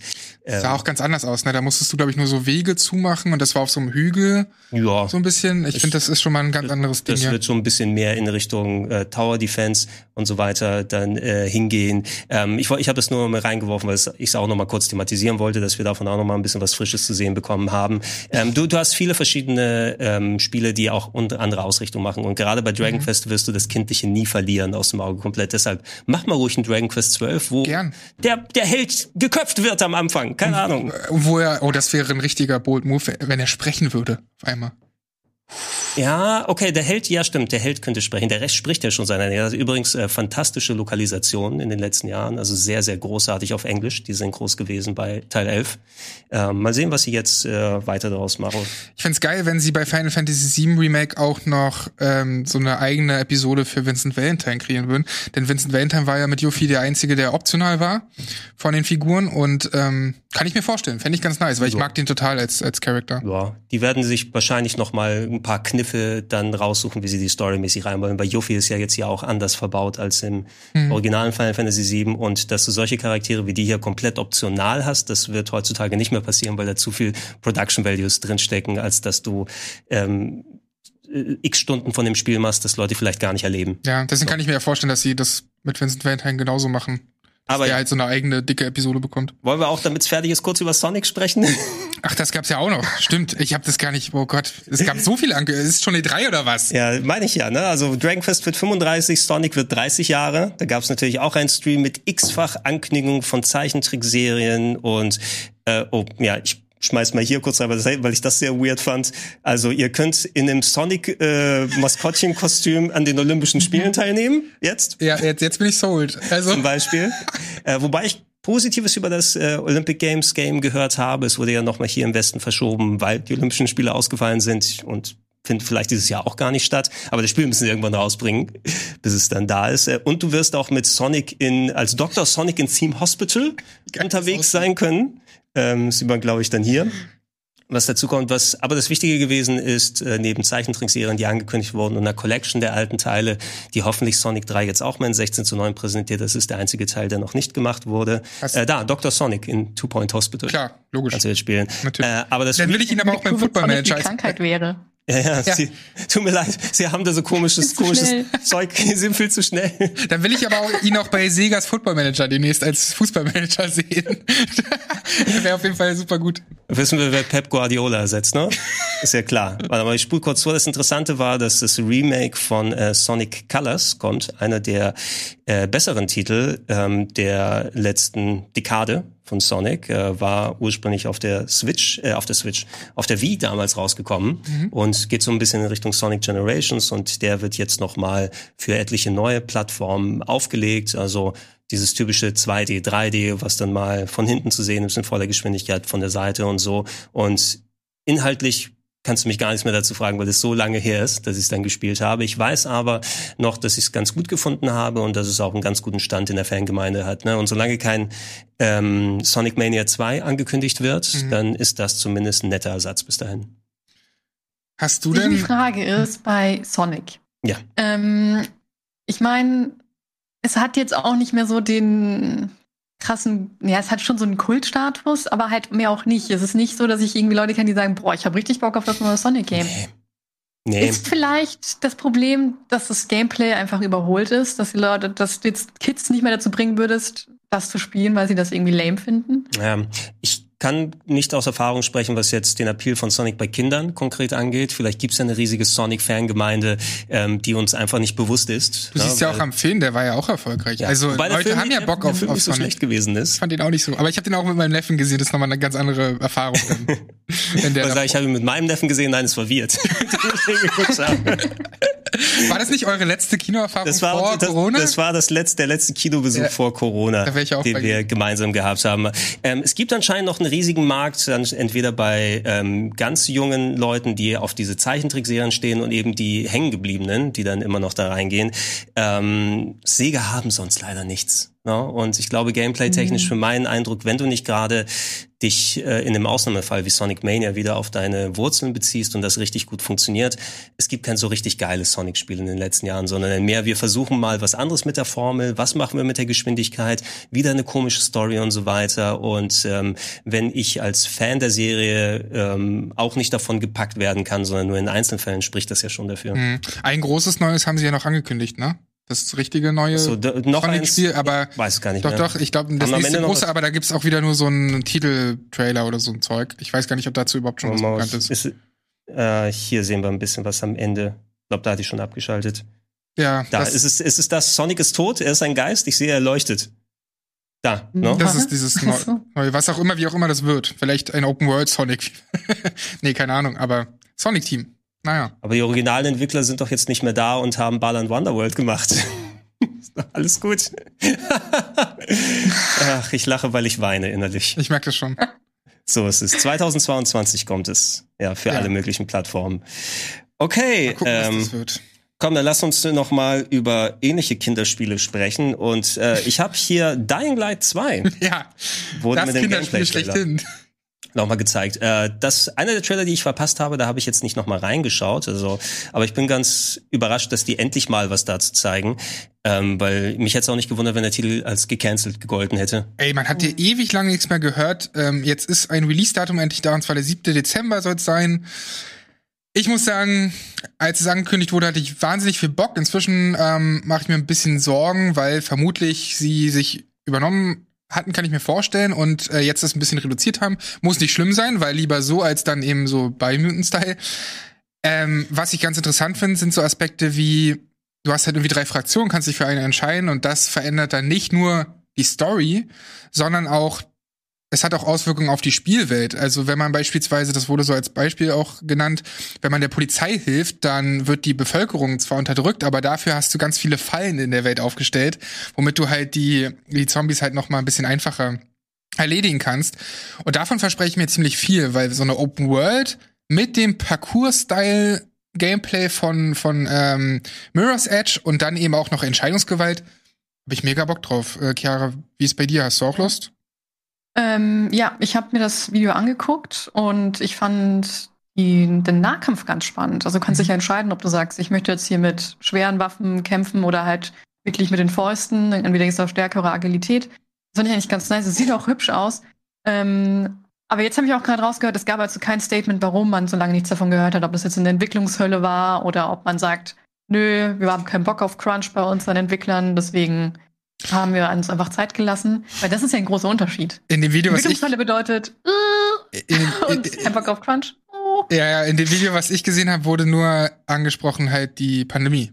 So, dass das dadurch irgendwie ein bisschen verlangsamt wurde, wird auch zum Teil stimmen. Aber, aber sorgt es nicht für bessere Stimmung beim Spiel, wenn es um eine Endzeit geht? Ne? Uh, ja, können wir doch gleich mitnehmen, PR-mäßig. Ja. Nee, aber so richtig, ja. ähm, zumindest in dem Video, das ich gesehen habe, ich weiß nicht, ob an anderen Stellen die nochmal aufgedröselt haben, was da in dem Studio auch abgeht, wer gegangen ist, dass es vielleicht mit solchen Dingen zusammenhängt. Das habe ich jetzt nicht rausgehört. Ja. Sieht mhm. zumindest, also ähm, wie gesagt, so ein bisschen open-worldige Spiele, die mag ich sowieso allgemein sehr gerne und es sieht auch sehr, sehr gut aus, jetzt gerade im aktuellen Gameplay-Trailer ich, es gilt weiterhin für mich, ich bin so ein bisschen den Zombies überdrüssig. Ja, ne? Es muss immer noch so ein kleiner anderer Twist oder ein bisschen was anderes gemacht werden. Also ich kann mich da auch wieder dran gewöhnen. So ein Resident Evil hat mir weiterhin Spaß gemacht. Das hat aber auch andere Monster dann gehabt. Ähm, aber wieder in so eine Open World mhm. reingelassen werden und äh, da kommen die Zombie-Horden und so weiter. Ähm, ja, ey, ich, ich muss mich, ich muss das probieren und gucken, ob mich das packt oder nicht. Hätte ich bei Days Gone ja auch nicht gedacht, dass mir das dann so viel Spaß am Ende macht. Ähm, aber ich äh, schreie nicht mehr vor Freude, wenn ja. ich dann sowas sehe. Geht mir ähnlich. Ist auch total Walking Dead, ne? Die eigentliche Bedrohung sind die Menschen. Walk, so, das, das Walking ist, Dead ist auch schon out, oder? Seit Jahrzehnten. Ja, also ich hab, bin irgendwann bei Staffel 7 raus, rausgegangen. Kein Bock mehr gehabt. Sieht aber, besser als das CGI in der Serie, bei zwei. aber. Du bei zwei, ja. Ja, nach, dem, nach der zweiten Staffel, dann hatte ich keinen Bock mehr. Ja, ja siehst du. Aber ich höre auch immer, ich habe nichts verpasst. Ja, es, es kann eventuell auch sein, irgendwas hatte ich mal gehört, dass da wohl Trubel mit dem Storyschreiber gewesen ist. Ne? Die haben ja irgendwie so jemand Bekanntes dran geholt und dann oh, ist er okay. auch äh, in die ganzen MeToo-Geschichten verwickelt gewesen. Vielleicht ver verwechsel ich den aber jetzt mit irgendjemand anderen. Also eventuell hat das nochmal reingespielt. Und mich würde es nicht wundern, bei der langen Zeit, dass da irgendwann kommt dann so ein Jason Schreier-Artikel dann nochmal raus oder ein ganzes Kapitel in einem Buch. Ja, ne, wo man dann wieder so hinterfragt, oh, wie darf ich, darf ich das Spiel jetzt mögen? Denkt man sich dann bei sowas immer. Aber ich mag's doch, mach's mir doch nicht kaputt. Sieht, Nein, es sieht besser aus als das äh, finale Cyberpunk.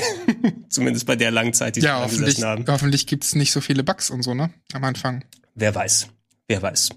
Ähm, wir können gerne zum nächsten dann mal übergehen und äh, Dying Light war das hier ein bisschen kürzeren Trailer, aber zumindest bisschen mehr Inhalte hat man auch gesehen, gab es zu Far Cry 6 und da habe ich tatsächlich ein bisschen Bock drauf, weil trotz all der Probleme, ich habe Far Cry 5 noch einigermaßen gerne gespielt. Na, da gibt's enormes Verbesserungspotenzial, was gewisse Sachen angegangen ist. Aber alleine das Setting wird ja hier noch was anderes. Ist das Patrick Stewart? Nein.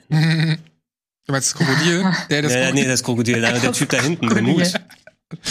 Ey, ich muss sagen, ich habe auch ein bisschen Lust. Ich habe ja irgendwie fünf auch auf dem Sender teilweise zusammen mit Dennis gespielt und so und auch alleine noch mal gespielt. Also ich habe voll oft Far Cry 5 gespielt irgendwie und lange und viel. Und naja, es ist halt immer die gleiche Suppe. Und du weißt auch, was du bei Far Cry 6 kriegst. Aber hier finde ich das Setting total spannend. Wieder mal, bei 5 eigentlich auch schon. Weil du hier so ein bisschen natürlich dieses südamerikanische Guerilla Kriegszeug hast. Also es erinnert mich auch sehr an Just Cause 1 beispielsweise. Mhm. Auch was dieser Mix aus Ernsthaftigkeit, aber dann auch wieder totalen Quatsch angeht. Also du siehst hier irgendwie später so eine Waffe, wo du CDs reinlegst und dann mit den CDs einfach schießt. Und währenddessen läuft auch noch Musik. Also von, das von diesen Macarena. CDs? Ja, also ich weiß nicht, welche von diesen CDs, äh, äh, wahrscheinlich nicht die, die macht, man abschießt. Macht Macarena noch psychischen Schaden extra? Oder was ist äh? ich, ja, das, das ist die Frage, wie, nerv, wie nervig das Ganze noch ist. Aber es klingt so ein bisschen wie wirklich Just Cause, dieses, wir vermixen halt ernsthafte Themen. Ne? Eigentlich ist es auch ganz schön politisch, auch wenn sie immer wieder sagen, dass sie nicht politisch sein mhm. wollen, was absolut mhm. lächerlich ist. Ähm, und eben aber auch so ein bisschen quatschige Sachen wie Saints Row, also irgendwelche über, übertriebenen Waffen und so. Ich habe ein bisschen Bock, habe einfach nur nach wie vor die Sorge, dass ich fünf bis zehn Stunden Spaß habe und danach keinen Bock mehr habe, weiter zu spielen, weil es oh. sich wiederholt. Wie der, ob der Sammelkram ja. tatsächlich genug Spaß auch macht. Du genau. bist, du weißt ja ganz genau, da wird es wieder x-fach Gebiete geben, die du erkunden kannst. Die Türme hatten sie zwar, glaube ich, weggelassen im Fünfer, sondern sich andere Sachen überlegt, aber trotzdem gab es halt die Checkliste, die mhm. du nach und nach gemacht hast und dann hast du deine Prepper-Verstecke durchsucht. Ähm, muss mal gucken, inwiefern, weil der erste Trailer schien mir ja zumindest noch mehr in so die ernsthafte Richtung zu sehen. Die haben mit Giancarlo Esposito ja auch einen sehr guten Actor daran geholt als Main-Bösewicht oder je nachdem, wie sie den in die Story verbauen. Und ich hätte schon gedacht, dass es so ein bisschen mehr in die so emotionalere Richtung geht. Äh, klar, bei dem Far Cry äh, ist es auch normal, dass ein bisschen so der Wahnsinn drin ist. Ähm, der hat sich ja auch mehr als genug geäußert in den Add-ons von Far Cry 5. Ähm, und da haben sie ja für DLCs ja komplett mal das Setting geändert, dass du ähm, im Weltraum gewesen bist, zum Teil Zombie-Horden bekämpft hast und andere Geschichten. Da gab es so einen Vietnam-Part, wenn ich mich nicht irre, war auch eins der Add-ons. Also mhm. komplett die Story umgedreht. Äh, Just Cause bin ich nie so reingekommen, weil es eben mir zu viel ein bisschen in die Comedy-Richtung ah, gegangen ja, ist. Ne? Und mal gucken, ob die Mischung hier sich nicht noch ein klein bisschen beißt am Ende mit dem Ganzen. Das ist die große Frage. Ich glaube, sie können es nicht anders machen. Ähm, also es ist halt ein schwieriges Thema, weil in Lateinamerika halt immer noch sehr viele politische Probleme sind. Jetzt zum Beispiel in Peru aktuell sind ganz viele von Venezuela nach Peru geflüchtet, weil es da politische Aufstände gab. Jetzt haben wir in Peru politische Aufstände, wo ähm, die, um kurz Politik mit reinzubringen, wo die Tochter des ehemaligen Präsidenten ähm, Fujimori mit zur Kandidatur steht und der andere Kandidat ist auch dumm und Leute flüchten und jetzt wiederum. Und ich glaube, du musst Humor reinbringen, weil sonst trittst du einfach nur in Fettnäpfchen, eins nach dem anderen. Ähm, ich bin halt gespannt. Ich habe gelesen, dass der Writer nach Kuba, äh, oft Kuba dann ähm, bisschen Urlaub gemacht hat, die Leute befragt hat, auch Leute, die in der Guerilla sind, wie es denn war. Und er fand die Stories alle sehr spannend. Aber für mich wäre es halt wichtig zu wissen, wer ist denn noch im Entwicklerteam, weil für mich ist, wenn es um sowas geht, Diversität super wichtig.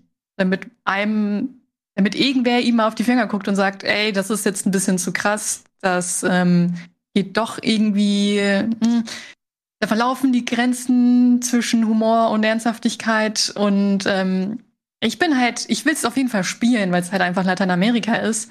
Aber ich habe ein bisschen Angst davor, dass sie das Thema nicht gut behandeln. Also es ist schwierig. Ja, aber für mich ist dann so, naja, das mit so viel Humor vollzupacken, ist meiner Meinung nach auch nicht so richtig behandelt, weil ich mag es ja eigentlich, wenn es ein bisschen härter ist, wenn es so Spec Ops mäßig nochmal die andere Seite zeigt und, und auch viel Leid und du dich gar nicht wohlfühlst als Spieler. Ich weiß ja, das ist eine Riesenproduktion und die müssen immer gucken, dass das irgendwie alle möglichst glücklich macht und so. Ist ein ganz schmaler Grad, aber ich finde, das ist immer so nichts halbes, nichts Ganzes. Weißt du, zum einen ziehst du es auf mit ihm, dem Breaking Bad-Typen und sagst so, ey, wir sind voll knallhart und ernst und, und sprechen auch ein bisschen was an, sind aber auch nicht politisch und bringen auch noch ein bisschen Humor rein das ist mir nicht fokussiert genug. Da sind wir wieder beim Punkt. Du kannst gerne andere unpolitische Spiele wie The Division 2 spielen oder so. Ja, ja ich habe das Gefühl, das ist sowieso eine Ausrede. Wir hauen ein bisschen da Dinge rein, die drüber sind und schon sind wir nicht mehr politisch. So, weiß ich, für mich eine macht, da macht man es sich so einfach. Ja. Naja, das, das wird auf jeden Fall x-fach gefokust testet werden oder worden sein, ne? Mhm. Oder dann sich tausendfach Meinungen da reinholen und die machen einfach das, was Marketing technisch am meisten Sinn ergibt. Voll. Was ich ganz spannend noch finde, ist, dass man ja diesmal auch eine Stadt in dieser Open World hat. Das heißt, du hast nicht nur Dschungel, Strände, Berglandschaften, Festungen und irgendwie so Dörfer, sondern du hast diesmal auch eine Stadt drin, wo ich mich frage, wie lebendig kann die dann noch wirken, wenn du rundrum ja schon so eine große Open World hast?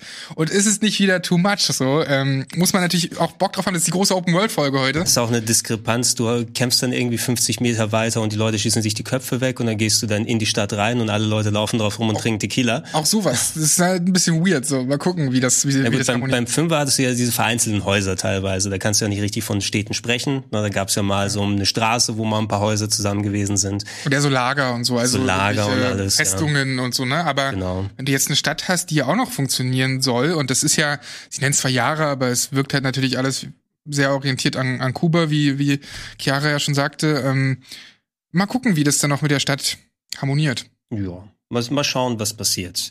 Ähm, wo wir auch noch mal drauf schauen können, ein bisschen Zeit haben wir noch. Ähm, das Thema hast du noch mal reingebracht, Sandro, weil ich jetzt auch nicht im Blick und ich guck mal, ob ich nicht aus Versehen das Video zugemacht hat, wahrscheinlich schon, aber ich gucke noch mal kurz da. Ähm, die Unreal Engine wurde noch mal ein bisschen für, zumindest äh, von der technischen Perspektive aus, die Unreal Engine 5 äh, noch mal präsentiert.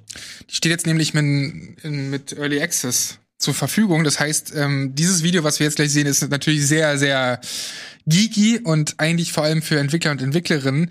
Wir werden wahrscheinlich die Tage und Wochen mehr sehen und mehr Erklärungen auch bekommen von dem, was jetzt wirklich ähm, ein technischer Fortschritt ist. Von allem, was ich gehört habe, ist auf jeden Fall, und man sieht es ja auch teilweise, ist einfach, dass es wirklich Next Level ist, ne? Und mhm. es gehört ja auch Epic Games, Unreal Engine, die stellen sie halt vielen Entwicklern und Entwicklerinnen zur Verfügung. Das bedeutet, viele Spiele werden mit dieser Engine auf jeden Fall zukünftig gemacht werden, so wie es mit der Vierer ja auch bisher immer war. Ich freue mich darauf. Ich freue mich auf die Spiele, die demnächst dann ähm, damit kommen, so, ne? Hm, die Unreal Engine Ist da nicht schon eine Ankündigung, welche Spiele Unreal 5 haben sollen? Ja, ich glaube, ähm, irgendwas gab's dazu. Ninja Theory arbeitet mit dran. Ich weiß nicht, ob die sich auch bedienen, was äh, Dings ähm, Hellblade 2 angeht. Mhm. Aber auf jeden Fall arbeiten die damit.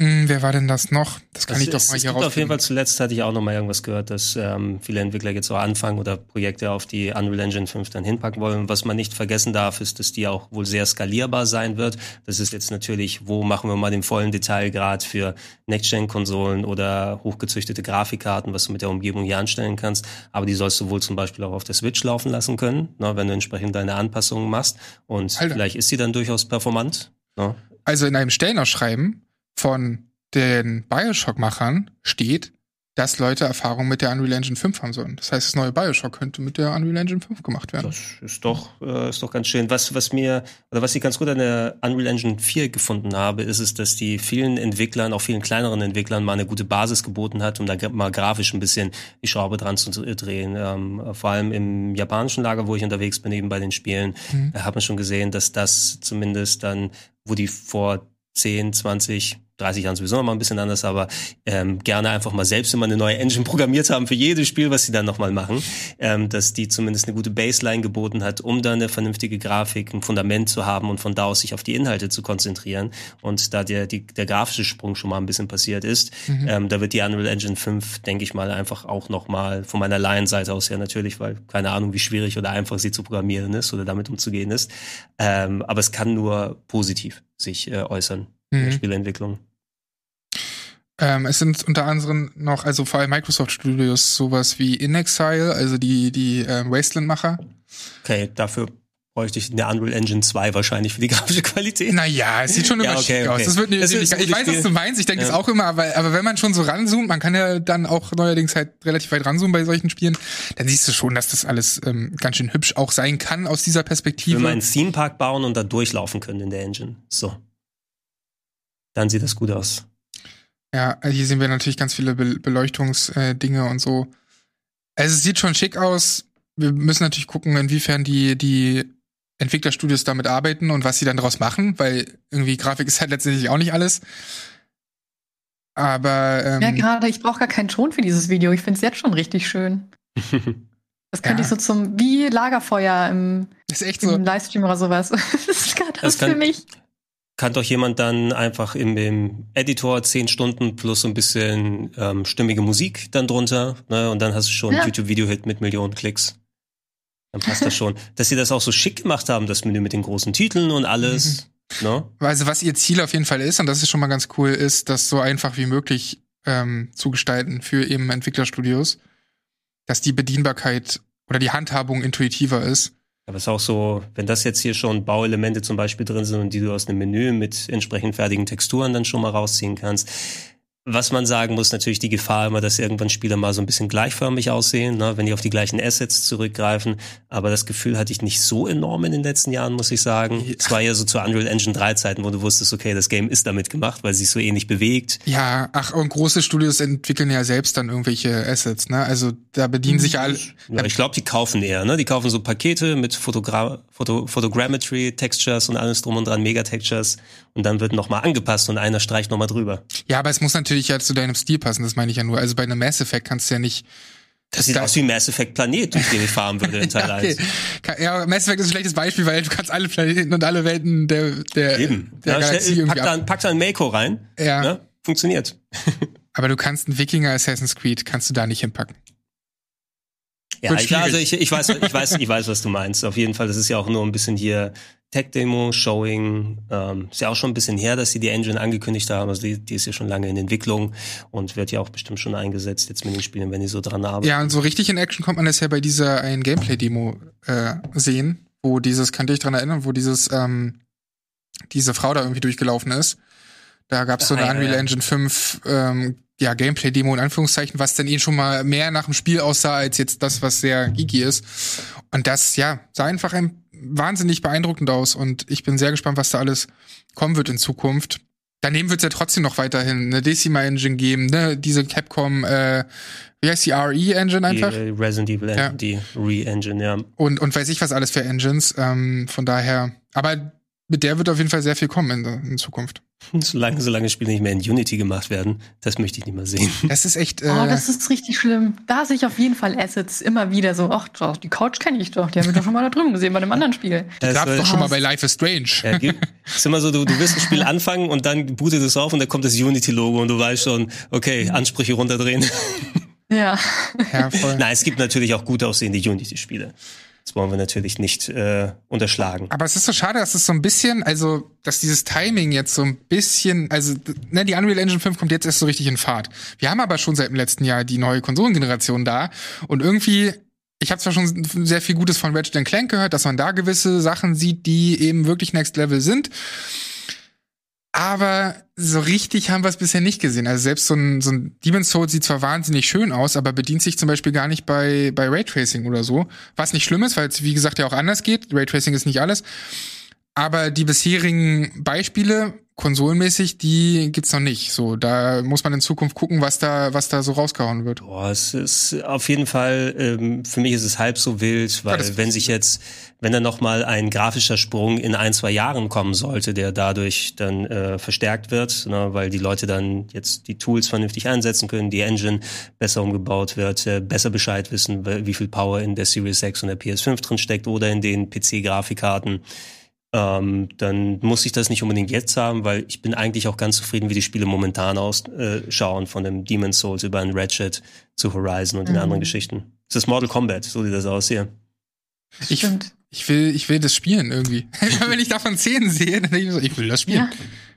Aber genau den Part habe ich gesehen und dann habe ich das Bild gesehen und dachte mir, keine Ahnung, was du sagst, sieht aber geil aus, wird bestimmt ganz toll. Deswegen, glaube ich, kommt noch so ein Teil, wo sie über so einen Felsen springt und die sagen, ja, das wird ja jetzt kalkuliert, wo sie ungefähr äh, landen müsste, je nach Geschwindigkeit. Und ich, okay, cool, keine Ahnung. Das ist es wie so ein gemasked Zauberer, wo du denkst, ja. keine Ahnung, du es jetzt gemacht hast, aber es ist mega nice, was du da tust. Voll. Naja, und vor allem, wenn sie erklären, und das finde ich dann ganz cool, wenn es nicht immer die gleiche Animation ist. Also wenn du dort springst, dann, äh, dass es eben nicht mehr aussieht, wie wenn ich dort springe, ne? Diese eine mhm. Animation, sondern dass das dann irgendwie davon abhängt, wie du sagtest, wie schnell man läuft, ähm, wie hoch man springt, welche Fähigkeiten man hat, dass das immer irgendwie anders berechnet wird. Denn sowas mhm. wie Last of Us 2 sieht zwar wahnsinnig toll aus, aber hat natürlich, oder auch ein Red Dead 2, aber hat natürlich hier und da immer die gleichen ausgearbeiteten Animationen, so, ne? Die halt einfach, wo irgendwie Leute ewig lang dran gesessen haben. Und durch so eine neue Engine kann sowas ja vielleicht auch ein bisschen mehr ähm, wenn ja, sowas weitergeführt werden, automatisiert werden. Ja, automatisiert ja. werden kann und du nicht mehr ewig lang Leute dran sitzen haben musst. Ne? Dann kann das natürlich nur der Abwechslung als auch der Umsetzbarkeit ähm, für die Leute helfen. Aber gut, es sieht für uns Laien auf jeden Fall sehr interessant aus. Oder ich muss sagen, es sieht aus, als ob es ein sehr mächtiges Tool ist. Das werden aber die Entwickler am Ende natürlich sagen, ob es denen hilft oder nicht. Vielleicht sollten einfach Reinke und Walle dazu ein Game Talk Spezial machen oder so. Ich ja. glaube, ich glaube, das Und Walle programmiert irgendein Spiel. Das ja, sieht ja ganz einfach währenddessen. aus. Ja, ich habe mal, ich habe mich, ich hab mich selbst als Charakter hier mal reingetan und hier springe ja, ich genau. gerade auf den Walfisch drauf oh und Gott. reite ihn. Das hat bei dem Dreams-Ding schon so lange gedauert. Da hat er doch die, den Cold Opener hat er in Dreams gebaut zu dem Game Talk Spezial und da hat er schon ewig lang nachts und so auch dran gesessen. Ich will gar nicht wissen, wie kompliziert das bei so einer Unreal Engine 5 ist. Aber gut, ich würde sagen, wir haben eigentlich einen ganz guten Überblick gegeben über die meisten Sachen, die gewesen sind. Natürlich gibt es noch mehr Gesprächsstoff, aber da werden wir in welcher Kombination auch immer wir dann in der nächsten Woche dann da sind, haben wir auf jeden Fall noch einige Sachen ähm, dann dabei. Ihr könnt euch gerne in den Comments mal auslassen. Was ist eure Meinung zu den gezeigten Sachen? Habt ihr die Unreal Engine 5 schon durchgespielt? Was ist euer Gamerscore da? Das ist auf jeden Fall sehr wichtig. das herauszufinden. Und äh, natürlich, sofern ihr das noch nicht macht, wir würden uns sehr freuen, wenn ihr uns unterstützt, unter anderem äh, über den Rocket Beans Supporters Club, der viele Formate hier auf dem Sender möglich macht. Ähm, ich bedanke mich bei dir, Chiara. Sage danke, Sandro. Ja, gerne doch. Wir sagen danke an euch da draußen und wir sagen Tschüss, bis dann. Ciao.